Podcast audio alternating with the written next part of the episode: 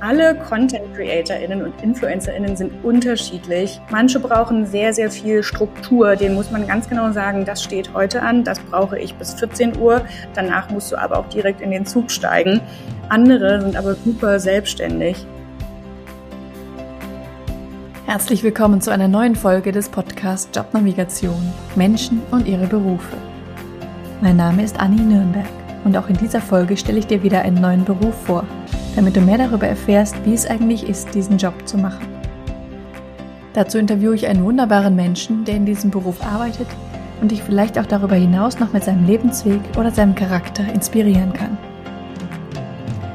Wenn du Spaß daran hättest, mit berühmten Menschen zu arbeiten, könnte der in dieser Folge vorgestellte Beruf etwas für dich sein. Mein Gast Ria ist Influencer Managerin und unterstützt Influencerinnen und Influencer beim Kontakt zu Werbetreibenden und auch im Alltag oder bei persönlichen Themen. In dieser Folge unterhalten wir uns über Events, Reisen und den Büroalltag. Sie erzählt uns, was es braucht, InfluencerInnen zu managen und worauf Ihr Unternehmen in Bewerbungen achtet. Und wir sprechen über Ihren eigenen Weg in diesem Beruf. Das und noch viel mehr erfährst du in dieser Folge von RIA. Viel Spaß beim Zuhören. Ich freue mich heute, die liebe Ria zu Gast zu haben. Erstmal schön, dass du da bist. Ja, vielen Dank für die Einladung. Ich freue mich sehr auf unser Gespräch. Ich kann so viel schon mal vorab nehmen. Es wird ein Gespräch sein, wo sehr häufig vorkommt, es kommt darauf an. Da bist du nicht die Einzige. Da habe ich einige Podcast-Gäste, die eigentlich jede Frage so beantworten. Von daher.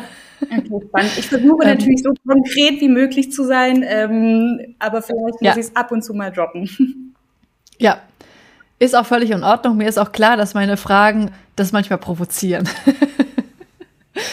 so, aber erstmal für die Zuhörer, was machst du denn überhaupt? Du bist oder du managst Influencer, was ja sich sehr spannend anhört. Ich denke, die Zuhörerinnen haben alle eine Vorstellung von Influencern, aber vielleicht ist die nicht bei allen gleich. Was sind denn eigentlich Influencer? Okay, da, da kommt schon direkt das erste Mal, es kommt darauf an. Nein, also ich habe schon das Gefühl, dass alle sich halbwegs einig sind, dass man eine gewisse Followeranzahl braucht, um irgendwie als Influencer oder Influencerin zu gelten. Grundsätzlich würde ich auch nochmal unterscheiden zwischen Influencer und Content Creator. Das ist einfach der technische Anspruch. Ähm, wie viel Unterhaltungsgrad haben die Videos? Ne? Eine Influencerin, jeder hat da jetzt wahrscheinlich gerade irgendjemanden im Kopf, den er jetzt gerade als Influencerin mhm. sieht. Das sind eben Leute, die eher durch ihren Tag begleiten und eben durch ihre Reichweite und die Meinung, die sie vertreten, natürlich einen gewissen Einfluss haben. Deswegen auch Influencer. Und du meintest gerade im Unterschied dazu gibt's Content Creator. Was ist das? Also es gibt jetzt nicht die absolute Trennlinie an der Stelle. Ähm, mhm. Für mich oder ich glaube im generellen Verständnis ist ein Content Creator oder eine Content Creatorin jemand, der einen höheren Anspruch an die Qualität des Videos hat, an den Unterhaltungsgrad mhm. der Videos. Da wird sich vorher viel mehr überlegt, was möchte ich zeigen. Jeder, der groß auf YouTube ist, den würde ich eher als Content Creator bezeichnen oder natürlich YouTuber, als jetzt als ein Influencer. Okay. Und Ihr arbeitet mit, mit, mit beiden Gruppen, sage ich jetzt mal. Ja, genau, mit beiden Gruppen. ja. Und es geht darum, dass Menschen auf sozialen Medien vertreten sind, also sowas wie Instagram, YouTube, TikTok. Spezialisiert ihr euch auf irgendwelche Plattformen? Also ich denke, du hast auf jeden Fall die wichtigsten genannt, ähm, wo eben natürlich auch die mhm. meisten und die größten im Sinne von Followeranzahl Menschen aktiv sind. Es gibt natürlich noch ganz viele mhm. andere Plattformen. Auch auf LinkedIn kann man ein Stück weit Influencerin sein. Ähm, ja.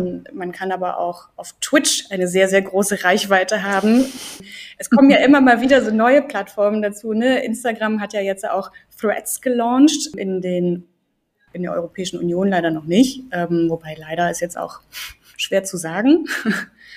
Man weiß, glaube ich, nicht, wo es noch hingeht. Damals gab es ja auch auf Twitter sehr viele Leute, die eine sehr große Reichweite hatten, ohne jetzt zwangsläufig zweifelhaft zu sein.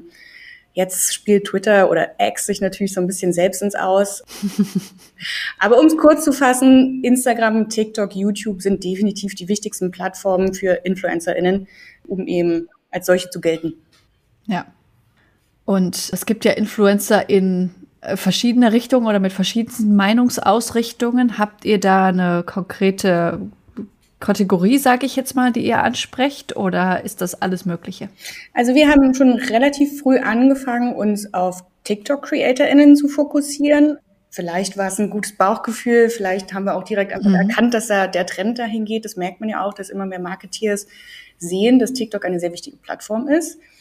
Aber inhaltlich haben wir keine genaue Ausrichtung, weil uns, glaube ich, auch klar ist, dass es wichtig ist, ein möglichst breites Portfolio zu haben, um alles Mögliche abzudecken. Mhm. Dazu kommt aber auch, dass natürlich auch Marken, wenn sie eben Werbung schalten wollen, mittels InfluencerInnen, auch sehr unterschiedliche Menschen sehen wollen. Wir hatten jetzt letztens den Case, da hat Milka angefragt und da war einmal eine klassische Influencerin dabei, wie man sich das so vorstellt, aber auch ein Reiseblogger, wäre ich jetzt nie auf die ja. Idee gekommen, aber good for us, dass wir beides hatten. Ja, ja. Ja, macht es wahrscheinlich für euch auch spannend, da mit unterschiedlichsten Menschen oder auch mit unterschiedlichsten Ausrichtungen zusammenzuarbeiten. Ja. Und jetzt wahrscheinlich die Frage, die sich die Zuhörer stellen, was tut ihr denn für diese Influencer? Was ist denn Influencer Management? Okay, das kann ich auf gar keinen Fall in einem Satz beantworten. Ich müsste da super weit ausholen. Ähm, wir haben eine halbe Stunde Zeit. Oder halt, ja, wollen wir auch noch ein paar andere Sachen erzählen. Naja, aber ich versuche es mal kurz zu machen. Das typische Daily Business und das Wichtigste sind natürlich Kooperationen. Sehr, sehr viele Marken fragen mhm. an, weil sie eben ihre Brand in den sozialen Medien größer sehen wollen und dafür sind eben Content CreatorInnen und InfluencerInnen das beste Mittel. Dazu kommt dann aber eben auch noch alles drumherum. Ein Stück weit sind wir ja auch psychologische Beraterinnen, weil ganz oft geht es den Leuten nicht gut und das ist auch völlig fein, dass es solche Phasen gibt. Dann kommen sehr viele Termine dazu. Wir müssen den Terminkalender im Blick haben. Reiseplanung, auch ein riesengroßes Thema. Es gibt ein paar Leute bei uns, die wirklich extrem viel unterwegs sind. Die kriegen eine Reisemappe. Da steht dann, wann musst du los? Hier ist dein Ticket. Was brauchst du alles? Was muss gemacht werden auf der Reise? Also es ist dann immer sehr, sehr viel, was dann noch dazu kommt. Und dann eben noch die ganze alltägliche Beratung und Begleitung auch. Mhm. Also im Prinzip eine, eine Unterstützung der Influencer, äh, einerseits in Kontakt eben mit Werbetreibenden zu kommen, aber auch generell das Ganze so zu organisieren, Reisen, wie, wie du schon gesagt hast, zu organisieren. Macht ihr denn auch sowas wie, wie Contentplanung oder sowas mit denen oder ist das deren Sache? Größtenteils ist es natürlich deren Sache, weil das ja ihre Passion ist. Ne? Ähm, ich glaube, mhm. die meisten wollen auch jetzt nicht unbedingt, dass wir da viel reinreden. Wo wir natürlich mhm. dann definitiv am Start sind, ähm, wenn sie Unterstützung brauchen, wenn sie merken, es funktioniert teilweise vielleicht nicht mehr so gut. Ne? Wir haben jetzt auch eine Creatorin zum Beispiel, die hat einen relativ hohen Anteil an nicht deutschen Followern. Das ist sehr, sehr wichtig mhm. für Menschen, die Marketing machen in Deutschland, dass natürlich die Follower auch aus Deutschland kommen. Und dann haben wir geschaut, was können wir verändern? So, und dann ist natürlich das erste, was auffällt, okay, der Content ist halt sehr, sehr international. Du schreibst deine Captions, also der kleine Text unter den Videos ist auf Englisch. Das ist das Leichteste, wo wir jetzt sofort dran arbeiten können. Und das machen wir dann mhm. natürlich in, in dem Sinne unterstützend, was den Content betrifft. Aber einen kompletten Plan, das kommt ja dann auch mit der Zeit, weil ganz viele wissen auch gar nicht, was passiert nächsten Monat, wo reise ich vielleicht hin, was muss ich für Content machen. Deswegen können wir da jetzt nicht komplett alles durchplanen bis Ende des Jahres. Nee, das ist mir klar. Aber ich meine, es gibt ja nirgendwo eine Ausbildung, wie wird man jetzt Influencer. Deshalb könnte ich mir vorstellen, dass ihr da auch eine gewisse lehrende Funktion habt oder eben beratende Funktion, äh, was sowas angeht. Ja, auf jeden Fall. Also es gibt ja auch so ein paar tägliche Geschichten, die immer wieder auftauchen, obwohl man damit nichts zu tun haben möchte. Das sind Steuern.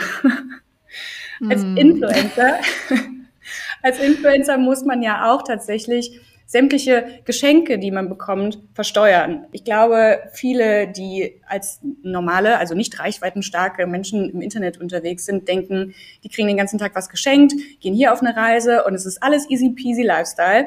Aber tatsächlich steckt da auch eben unter anderem eine sehr, sehr lange Steuererklärung hinter. Das glaube ich. Die gelten wahrscheinlich als Selbstständige, ne? Ja, genau. So, okay. Ja auch generell, was das Thema Rechte im Internet angeht. Ähm, die Plattformen mhm. haben ja verschiedene Guidelines. Ne? Auf Instagram oder TikTok darf man zum Beispiel keine medizinischen Behandlungen bewerben. Das ist relativ klar, aber das muss man dann eben ab und zu nochmal sagen. Dann muss alle Werbung natürlich als Werbung gekennzeichnet werden. Das ist auch den meisten ja. erstmal klar. Aber da müssen wir natürlich immer wieder darauf hinweisen, wenn wir mal entdecken, dass es vergessen wurde oder vielleicht schlimmstenfalls vom Kunden gewünscht ist, dass das weggelassen wird. Absolut nicht erlaubt. Da sind wir dann wieder mhm. beratend unterwegs. Okay.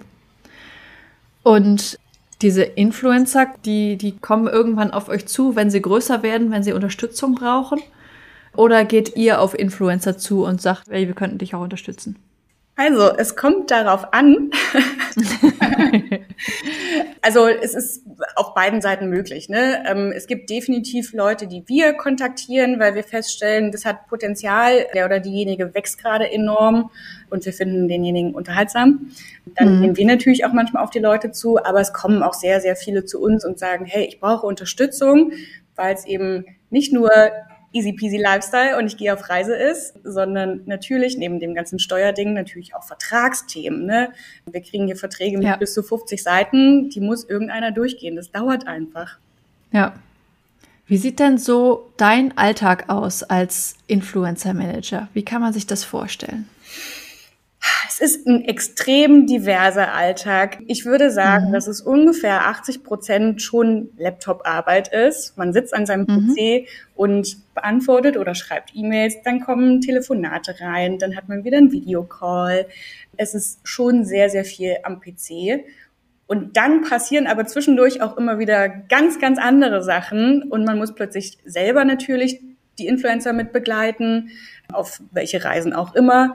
Dann trifft man sich natürlich ganz gerne auch mit Kunden. Dann muss man vielleicht mal mit zum Steuerberater. Dann vielleicht auch mal mit auf eine Produktion. Ich war neulich auch den ganzen Tag mit auf eine Produktion. Dann musste ich natürlich auch mal selber das Handy in die Hand nehmen und ein bisschen filmen, weil die Influencerin halt selber gerade aktiv war. Ähm, mhm. Was kann noch alles passieren? Man geht natürlich auch auf Events, Partys, ne? Aber auch das denn immer mit so einem gewissen Netzwerkgedanken. Ist nicht immer alles mhm. nur Fun. Ja, das denke ich mir. Was, was machst du, wenn du auf Reisen mit bist zum Beispiel? Naja, dann ist es natürlich auch ein bisschen Lagebesprechung. Wie machen wir weiter? Wenn jetzt wirklich eine Kooperation mit einer Marke ansteht, dann kann man sich vorher schon mal überlegen, wie soll das Video aussehen, was dabei entsteht. Mhm. Man kann schon mal überlegen, was machen wir vielleicht nächste Woche dann, wenn die Reise vorbei ist. Und natürlich auch einfach dabei sein. Also man denkt auch immer, wenn die Leute eine sehr, sehr große Reichweite haben, dass sie sozial sehr kompatibel sind. Das ist aber nicht immer so. Die brauchen auch ganz häufig einfach menschliche Unterstützung, dass jemand da ist. Ja. Es passiert auch oft, dass dann eben Marken oder PressevertreterInnen oder wer auch immer zu den Influencern kommt und sagt, hey, wir wollen hier noch kurz ein Video machen und dann nochmal eine Pressemitteilung rausschicken und dann muss da halt jemand sein, der sagt, nein, das ist nicht vereinbart, das machen wir jetzt nicht. Hm. Ist es so ein bisschen auch wie Stars, oder? ich, also ich würde mal meinen, nicht ganz so allürenstark. Ja, aber finde ich auch äh, schön, dass es auch so diese, diese menschliche Komponente hat, dieses persönliche Begleiten und dass das ja eigentlich auch nur Menschen sind. Sie kommen ja manchmal so, so, so extrem professionell rüber und sind sie vielleicht auch, aber äh, dahinter steckt halt auch ein ganz normaler Mensch. Ja. ja. Ich glaube, was man auch wirklich unterschätzt, dass es ein Riesenunterschied ist, mit jemandem sich ganz normal auf der Straße zu unterhalten, mit seiner Freundin zu quatschen oder wirklich ein Handy sich hinzustellen und dann auf einmal ein Video rauszuhauen, was dann im Internet landet. Ich glaube, die meisten, die das hier vielleicht hören, haben tendenziell noch kein Video von sich selbst veröffentlicht im Internet. Und dann ist es. Wahrscheinlich. Ja, das ist einfach was ganz, ganz anderes, das dann plötzlich zu machen. Also es kostet eine andere Art von Überwindung. Und die Leute, die sehr, sehr viele Videos im Internet posten, sind nicht zwangsläufig dann eben auch sehr, sehr sozial kompatibel. Also es darf auf gar keinen Fall gemein klingen, weil die haben natürlich Freunde, mhm. ähm, aber deswegen sind sie nicht automatisch der absolute Partystarter. Mhm. Ja, und äh, mit der Sichtbarkeit kommen ja wahrscheinlich dann auch negative Dinge mit, äh, dass man negative Kommentare kriegt oder was weiß ich, auch sowas wie Shitstorms, da muss man ja auch erstmal mit klarkommen. Ne? Ja, total. Also das ist ja wirklich schon leider Alltag geworden, dass Hate-Nachrichten mhm. ähm, auf die InfluencerInnen zukommen. Die meisten ja. können damit mittlerweile sehr gut umgehen, weil es eben schon fast Standard geworden ist. Ich hoffe, dass sich die Gesellschaft da ein Stück weit nochmal ändert und die Menschen verstehen, dass auch im Internet Hass Hass ist. Mhm. Das hört sich jetzt bisher so an, als wäre die Beziehung mit den Influencern sehr, sehr, sehr gut und sehr leicht. Aber wahrscheinlich gibt es ja auch welche, mit denen du, du nicht klarkamst oder mit denen ihr nicht klarkamt. Mit welchen Influencern kannst du denn gut arbeiten und mit welchen nicht so? Mm, also ich denke, gut arbeiten kann man grundsätzlich mit allen, die auch verstehen, was gebraucht wird. Ne? Wie ja vorhin schon mal gesagt, das größte Stückchen von dem Kuchen sind ja Kooperationen mit Marken. Und mhm. dann muss sich natürlich überlegt werden, was möchte die Marke von mir sehen, wie soll das Video aussehen. Natürlich werden Briefings verschickt, ähm, aber die sind auch äußerst unterschiedlich. Ähm, und wenn eben der oder die Influencerin sofort weiß, was der Marke gefallen könnte, dann macht es die Zusammenarbeit natürlich ein kleines bisschen leichter. Mhm. Ich würde nicht sagen, dass es Menschen gibt, mit denen man nicht gut arbeiten kann, sondern man muss sich extrem anpassen in diesem Job. Es gibt eben auch mhm. InfluencerInnen, die sehr, sehr lange schlafen. Und wenn die grundsätzlich erst um 14 Uhr aufstehen, dann muss man seine eigene Arbeitszeit ja ein kleines bisschen anpassen, weil die meisten Marken arbeiten eben im Büro von 9 bis 18 Uhr und denen muss man ja auch irgendwie antworten. Also es ist schon ja. einfach eine Frage der Anpassung. Ja, okay, das glaube ich. Jetzt stelle ich mir die Frage, wie ihr denn eigentlich euer Geld verdient, ob ihr dann von den Influencern bezahlt werdet oder von den Werbetreibenden zum Beispiel. Hm, also indirekt von den Werbetreibenden. Die Influencer mhm. selbst müssen jetzt keine Pauschale bezahlen, wenn sie bei uns im Management sind. Äh, es gibt okay. auch jetzt kein, keine Einstiegsfee, die man bezahlen muss, um in unseren Club zu kommen oder ähnliches. Es okay. ist ein ganz normaler Vertrag und wir bekommen eben einen gewissen prozentualen Anteil von den Geldern, mhm. die an den oder die Influencerin fließen. Okay. Das macht's einfach, ja. Genau, also das ist auch bei allen Projekten dann so, ne? Es sind ja nicht nur Kooperationen mit Marken, es kann ja auch mal äh, eine Keynote sein, die irgendjemand irgendwo halten muss. Da fließt ja auch Geld, weil ja. Expertise natürlich gebucht wird. Deswegen, ja. es sind jetzt nicht nur Kooperationen, aber das ist definitiv der größte Teil. Okay. Und ich habe jetzt auf eurer Webseite gesehen, dass ihr ja ungefähr so 40 Influencer im Portfolio habt aktuell und dass ihr ein Team von etwa 20 Leuten seid. Das sieht jetzt erstmal sehr viel für wenig Influencer aus.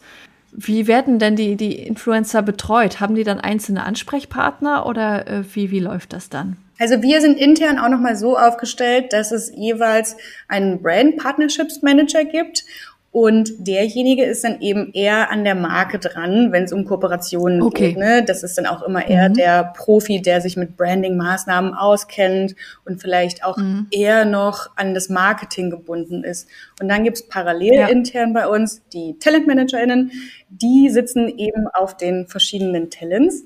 Und das können, das sind ungefähr zwei bis sieben. Das kommt jetzt auch noch mal krass ja. darauf an, wie betreuungsintensiv die jeweiligen Leute sind. Das ist ja auch ja. mega unterschiedlich, je nachdem, wie groß sie sind, wie viele Follower die haben, wie viele Reisen anstehen, wie viel vielleicht versteuert werden muss, etc. Okay. Also auch da wieder sehr unterschiedlich. Sehr unterschiedlich, genau. Aber das ist ja auch, das bringt ja die Reichweite dann mit sich. Ne? Jemand, der 40.000 Follower hat, ist natürlich nicht so stark gefragt und planungsintensiv wie jemand mit drei Millionen Followern. Mhm. Okay, also um jetzt auch einfach mal ein Beispiel zu nennen, was so Planungsintensivität angeht. Ähm, wir haben einen Content Creator bei uns, der ist definitiv ein Content Creator. Das ist der Rick. Rick war zum Beispiel neulich auf dem YouTube-Festival hier in Berlin. Er selber wohnt aber in Köln. Direkt danach musste er aber weiter nach München. So, damit fängt schon mal die ganze Planung an. Und dann, neben der ganzen Reiseplanung, gibt's natürlich auch noch das, was für das Event selbst vorbereitet werden musste. Rick selbst hat eine Keynote gehalten, da musste auch wieder ein Vertrag mhm. aufgesetzt werden, so das muss gemacht werden. Dann musste er begleitet werden. Welche Kollegin geht mit? Meine Kollegin Svenja war mit. Und dann gibt mhm. es Proben für seine Keynote. Da muss geschaut werden, was funktioniert, was funktioniert nicht. Das ganze Skript muss aufgesetzt werden. Dann brauchen wir natürlich Beispiele auch von Brandpartnern. In dem Fall war das jetzt AirUp. Das kennen wahrscheinlich die meisten. Das sind diese Wasserflaschen, die gar keine Wasserflaschen sind, weil man riecht ja schließlich mhm. was. Und äh, Rick hat schon ein paar Mal mit AirUp zusammengearbeitet. Das ist auch eine, ein sehr schöner Partner, weil die sehr, sehr flexibel sind in dem, was umgesetzt werden darf und den Leuten auch vertraut in ihrem Content. Und das war dann mhm. eben das Beispiel. So, dann muss man also zu der Marke gehen und sagen, hey, dürfen wir euch als Beispiel nehmen? Die sagen natürlich super gerne, weil die lieben das. Aber so kommt irgendwie eins zum anderen. Ja. Viele Kleinigkeiten dann teilweise, die dann noch beachtet werden müssen. Also wahrscheinlich kennt ihr euch mit inzwischen dann auch mit solchen Themen auf und wisst, was ihr dann äh, abhaken müsst. Aber dieses Know-how muss man sich ja wahrscheinlich auch erstmal aufbauen. Ne? Ja, das ist ja auch nicht nur das Know-how, was man sich aufbaut, sondern es kommt ja kontinuierlich auch super viel dazu. Das ist auch die Mechanik der Plattform, ja. die sich kontinuierlich verändert. Bei YouTube zum Beispiel, also bei YouTube ja. Shorts, kann man selbst eigentlich keine Links einbauen. Das muss man wissen, aber man kann mittlerweile in dem Link in der Bio fünf Links hinterlegen. Und es sind so Kleinigkeiten. das muss man eigentlich die ganze Zeit wissen und man muss extrem stark selber aktiv sein, was eben das, den Ausbau des Wissens angeht. Ja, wir haben jetzt gerade über das Know-how gesprochen, was man sich da aneignet, aber was, was sollte man denn eigentlich von, von vornherein mitbringen? Sind zum Beispiel irgendwelche Ausbildungen hilfreich oder geht es mehr um persönliche Eigenschaften, die man braucht für den Job? Mm, ich glaube, es gibt mittlerweile Ausbildungen und auch verschiedene Studiengänge, die einen ein Stück weit darauf hinarbeiten lassen, um später in den Medien aktiv zu sein. Ähm, so Medienkommunikation mhm. kann man ja mittlerweile studieren. Und es ist auch mit Sicherheit hilfreich. Was viel, viel wichtiger ist als ein Studium oder eine Ausbildung an der Stelle, dass man sein eigenes Wissen stets auf dem neuesten Stand hält, sich mit Social Media auskennt, also die Plattformen selbst, wie sind die Mechaniken, was ist wichtig, um auf Instagram erfolgreich zu sein, wie viele Stories sollte ich posten, etc. Dazu kommen aber super viele Soft Skills, die man auf gar keinen Fall mhm. lernen kann, die man sicherlich verbessern kann mit der Zeit.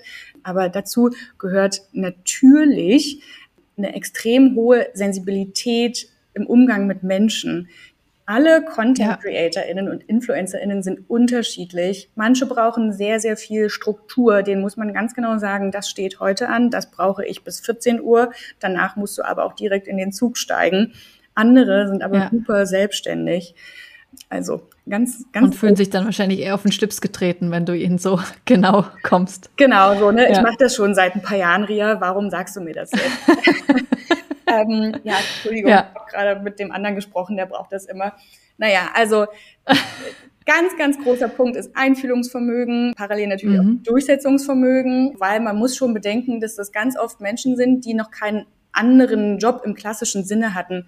Wir haben jetzt niemanden, mhm. der vorher irgendwie mal Bäcker war und jeden Tag um vier aufstehen musste, sondern ja. Ne, eben Leute, die ein Stück weit mit Social Media groß geworden sind und ganz gerne dann halt bis 14 Uhr schlafen. Manchmal geht das aber nicht. Ja. Ja. Ja, genau. Auch ganz, ganz wichtig ist Trendsensibilität. Die Plattformen selbst verändern sich und natürlich auch das ganze Marketing. Man muss immer ein bisschen schauen, okay, es ist mittlerweile langweilig geworden als Marke oder in Kooperation einfach nur jeden Tag irgendwelche Stories durchzubuchen. Wir müssen ein bisschen innovativer denken. Es muss immer authentisch zu den Content CreatorInnen passen. Also da muss man mhm. immer schauen, was passiert gerade in der Welt, wo geht's hin, werden die Videos länger, werden sie kürzer, was, was wird konsumiert. Das heißt, man muss auch selber auf den sozialen Medien aktiv sein und da, äh, so wenn nicht posten, dann zumindest viel äh, selber gucken, was, was, was verändert sich da gerade. Es ist hilfreich, auf jeden Fall. Es ist nicht so, dass hier jeder, der hier arbeitet, jeden Tag zwei Stunden auf TikTok abhängen muss. Ähm, möchte ehrlich gestehen, dass ich hin und wieder mal zwei Stunden auf TikTok abhänge, aber es hilft auch, um eben mal nach rechts und links zu gucken, wie machen es ja, andere Influencer. Ähm, die eben nicht bei uns im Management sind oder vielleicht ja. auch in einem ganz anderen Land wohnen. Ne? In den USA hat das Thema ja schon eine riesengroße Dynamik angenommen. Da sind ja mhm. InfluencerInnen mittlerweile wirklich auch Stars. Auf jedem roten Teppich sieht man die. Hier ist das noch nicht so mhm. durchgedrungen. Das stimmt. Also ich habe ja auch, äh, mein, mein Social-Media-Auftritt ist wirklich verkümmert und darf man nicht als Beispiel nehmen. Aber eine Zeit lang habe ich das relativ aktiv gemacht und dann halt auch immer geguckt, was machen andere, wo kann ich mir was abgucken, was kann ich auf mein Thema übertragen und sowas. Da hilft es schon auch aktiv zu sein und zu gucken, ja. Hast du dich auch schon mal äh, influenzen lassen? Ja, garantiert. Und ich habe auch schon mal Dinge gekauft, die da empfohlen wurden oder die da äh, beworben wurden, ja, definitiv. Ich versuche es bewusst zu machen und nicht einfach nur, weil die Person das eben ähm, bewirbt, sondern weil, weil ich es selber dann auch für gut befinde. Ja. Ja. Und tatsächlich kenne ich auch und folge auch einem von euren Influencer-Pärchen, nämlich Janis und Zoe. Ich habe früher sehr, sehr viel getanzt und tue es auch jetzt ab und an noch. Und die sind einfach toll. Ja, also von den beiden kann ich dir auch sagen, die sind nicht nur wirklich extrem sympathisch auf Social Media, die sind auch im echten Leben extrem sympathisch und ein absoluter Traum für jede Marke, die mit denen arbeiten möchte. ähm, egal welche Deadline es gibt, das Video wird zwei Tage vorher fertig sein. Es ist wirklich super mhm. angenehm und dann aber auch trotzdem noch sehr, sehr menschlich. Die sind wirklich gar nicht abgehoben, sondern die sind einfach noch so richtig normale Menschen. Das ist toll. Ja. Sehr schön. Ja, hast ja äh, was Gutes ausgesucht. ja. Jetzt finde ich es natürlich spannend, wie bist du denn eigentlich auf die Idee gekommen, sowas zu machen? Oder was war dein Weg vorher? Also ich arbeite auch schon seit neun Jahren jetzt knapp in der Marketingwelt, nenne ich es mal ein bisschen breiter. Mhm. Ähm, ich habe relativ früh angefangen mit Social Media, damals noch als Social Media Managerin. Das machen ja auch sehr viele Leute. Dann bin ich in eine Agentur gegangen, sehr lange, die eben sehr, sehr viel Social Media Marketing, aber auch sehr viel Influencer Marketing gemacht hat. Und dann habe ich immer mehr gemerkt, dass diese Zusammenarbeit mit InfluencerInnen mir schon viel Spaß macht, weil es auch ultra divers ist. Also der Arbeitsalltag, wie wir ja vorhin schon hatten. Und dann bin ich eben zu Labs Management gekommen. Bin jetzt ja auch schon seit zwei Jahren also ich glaube, es gibt nicht so den klassischen Weg, hier reinzukommen, auch wenn ich meine Kolleginnen alle anschaue, die haben ganz unterschiedliche Backgrounds, aber größtenteils alle eben im Social Media und Marketing Bereich. Also es ist mhm. immer hilfreich, sich einfach auszukennen und die Welt von allen Seiten mal beleuchtet zu haben, die Marketingwelt. Okay. Gibt es denn bestimmte Kriterien, auf die ihr achtet, wenn ihr Menschen einstellt zum Beispiel? das Wichtigste ist ehrlich gesagt das, die Soft Skills. Also das muss wirklich stimmen. Mhm. Weil ja auch nicht nur im, im Einstellungsprozess oder in der Zusammenarbeit mit eben den Kolleginnen dann stimmen muss, sondern eben auch mit den Marken oder mit den jeweiligen Talents. Ne, die ganzen Soft Skills, die ich vorhin genannt habe, die sind einfach alltäglich. Und was ich auch als sehr, sehr wichtig empfinde, ähm, ist ein recht hoher Grad an Intelligenz. Das mag jetzt so ein bisschen global klingen, aber man muss auch sehr auf der Hut sein, was diesen Job hier betrifft. Wir kriegen auch häufig Anfragen von Brands, die noch nicht so bekannt sind, was auch grundsätzlich in Ordnung ist, weil dafür möchte man ja Influencer-Marketing machen. Aber ich hatte neulich erst den Case, da kannte ich die Marke nicht, die Website sah auch so ein bisschen shady aus und dann stand da halt irgendeine Umsatzsteuer-ID auf dem Impressum und die Umsatzsteuer-ID war aber die von About You. Haben sie einfach so knallhart geklaut und das ist natürlich was, mit sowas können wir nicht arbeiten und sagen natürlich jede Zusammenarbeit da auch ab. Aber man muss da einfach auf der Hut sein und immer einen kleinen Schritt ja. weiter denken. Was macht dir denn am meisten Spaß an dieser Arbeit oder was ist für dich ein besonders guter Tag? ein guter Tag. Ich denke nicht, dass es den einen Tag gibt, den ich als perfekt beschreiben würde, weil dieser eine Tag auch mega unterschiedlich sein kann. Natürlich hat man selbst auch mal Tage, an denen es einem nicht so gut geht. Und dann ist man vielleicht ganz froh, wenn man den ganzen Tag am Laptop sitzen kann. Was ich ja. aber sehr schön finde, ist, dass man diese Möglichkeit hat, alles zu haben. Heute Abend gehe ich zum Beispiel wieder auf eine Office Warming Party einer anderen Agentur, ähm, mit der wir zusammenarbeiten. Da freue ich mich schon drauf. Und das ist natürlich nochmal so ein bisschen Networking. Und man sieht mhm. nochmal ganz andere Menschen, die man eben sonst nicht jeden Tag sieht. Ich liebe es aber auch, auf einer Produktion mit zu sein, um einfach zu schauen, was passiert hinter der Kamera und was kommt am Ende dann dabei raus. Was sieht man im Internet, mhm. was man vorher alles nie mitbekommen hat oder vielleicht auch mal nicht im Internet. Ne? Vielleicht hat es ja der ein oder andere mitbekommen, aber es gibt ja Bautzener Senf und da ist ja das Gesicht, also da sind mehrere Gesichter, aber unter anderem ist da eine Influencerin drauf, die Lala die wir eben auch betreuen. Und der Weg dahin, von der Anfrage von Bautzner Senf bis dahin, dass das Gesicht auf diesem Senfbecher ist, auf sehr, sehr vielen Senfbechern. Das war ein sehr langer Weg, aber es war schön. Ist dann wahrscheinlich auch ein schöner Erfolg, wenn das dann endlich klappt, nach, gerade wenn es so lange gedauert hat. Ne? Ja, also ich denke, das ist auch das, was man immer wieder mitnehmen kann, dieser Erfolg am Ende. Wir haben schon auch sehr viel Stress, es kommen sehr viele E-Mails rein. Ähm, manchmal muss man natürlich auch Diskussionen führen, die man nicht unbedingt führen möchte, auf welcher mhm. Seite auch immer. Ne? Natürlich passiert es manchmal auch, dass der oder die Influencerin nicht unbedingt das macht, was die Marke sich jetzt gerade gewünscht hat und dann treffen da eben zwei Welten aufeinander die dann mhm. irgendwie vermittelt werden müssen. Das ist eben unser Job an der Stelle. Aber dann am Ende zu sehen, dass die Kampagne erfolgreich ist oder war, vielleicht Millionen von Menschen erreicht hat, während ein Fernsehspot irgendwie bloß noch 500.000 erreicht heutzutage, weil niemand guckt mehr Fernsehen oder wenig. ähm, schönes Gefühl. Ja, das glaube ich.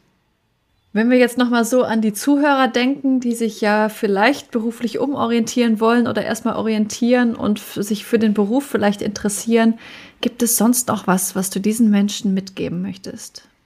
Hm, was möchte ich den Leuten mitgeben? Ich denke, es ist wichtig, dass egal was ihr gerade macht, ihr habt grundsätzlich die Möglichkeit, Influencer Manager oder Managerin zu werden. Es gibt da keine Grenzen. Man muss offen sein für soziale Medien, logischerweise. Man muss die Plattformen bedienen können. Ähm, es muss aber jetzt auch nicht nur Instagram oder TikTok sein. Es kann genauso gut ein Twitch sein. Ganz wichtig ist zu sagen, dass dieser Beruf einen nicht zwangsläufig berühmt macht. Ne? Man wird selber mhm. keine Influencerin, wenn man im Management arbeitet. Das ist nicht ausgeschlossen, aber das sollte nicht euer Karriereweg sein. Wenn ihr selber berühmt werden möchtet als Influencer, oder Influencerin, dann müsst ihr diesen Weg anders einschlagen als über ein Management. Ja. Okay, wie das geht, da kommt ja demnächst auch noch eine weitere Folge. Ich werde eine eurer InfluencerInnen äh, interviewen. Ich verrate jetzt noch nicht welche oder welchen. Das äh, werden die Zuhörer in ein paar Folgen dann erfahren. Genau, genau, da freue ich mich auch schon drauf, das zu hören. Der oder diejenige hat auch schon über eine Million Follower. Ähm, von daher kann der oder diejenige da ein bisschen was zu sagen, wie das ist mit sehr vielen Videos im Internet, vielleicht auch ein paar Hassnachrichten, die man so reinbekommt, aber mhm. vielleicht auch mal von einer Lieblingskampagne erzählen. Man weiß es nicht. Ja. Okay. Ich danke dir schon mal vielmals für deine Einblicke in das Influencer-Management. Ich könnte mir vorstellen, dass das für einige Sozial, äh, Menschen, die soziale Medien mögen, auch eine gute Alternative sein könnte. Vielen Dank. Ich danke dir für das Gespräch und dann ähm, freuen wir uns auf Bewerbungen. Das war eine weitere Folge des Podcasts Jobnavigation Menschen und ihre Berufe mit Anni Nürnberg. Wenn ich dich mit diesem Interview inspirieren konnte, freut mich das tierisch, denn dafür mache ich diese Arbeit. Hör dir auch gerne noch andere Podcast-Folgen an, um die Unterschiede zwischen möglichen Berufen klarer zu verstehen und dich von verschiedenen Menschen inspirieren zu lassen. In den Shownotes verlinke ich dir ähnliche Folgen. Wenn dir das Interview gefallen hat, habe ich eine kleine Bitte an dich. Bitte geh in deiner Podcast-App auf die Übersichtsseite dieses Podcasts und gib ihm eine Bewertung. Am besten mit 5 Sternen. Das kannst du jetzt machen, während du den Rest der Folge hörst. Damit hilfst du mit, dass noch mehr Menschen von dem Podcast profitieren können. Vielen lieben Dank. Vielleicht bist du ja auf der Suche nach einem Beruf, in dem du so richtig glücklich bist, wie meine Gäste in diesem Podcast. Wenn du dir Unterstützung wünschst bei der Frage, welcher das für dich sein könnte und wo du so richtig aufgehst, helfe ich dir gerne, Klarheit zu finden. Du hast dabei die Wahl. Du kannst dir selbst in einem strukturierten Online-Kurs selbst erarbeiten, welcher Beruf dich maximal erfüllt.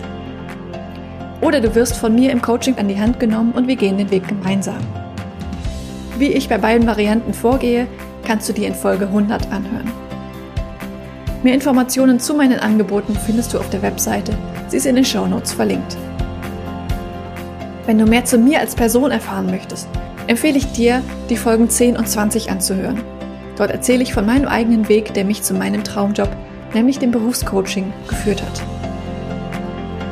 Es ist so schön, einen Beruf zu haben, wo du wirklich gerne hingehst in dem du mit Leichtigkeit erfolgreich bist, wo du deine Stärken und Talente einsetzen kannst, der dich einfach auf allen Ebenen erfüllt und glücklich macht. Ich wünsche dir von Herzen, dass du dieses Gefühl erlebst, und zwar möglichst jeden Arbeitstag. Deine Anni von Jobnavigation.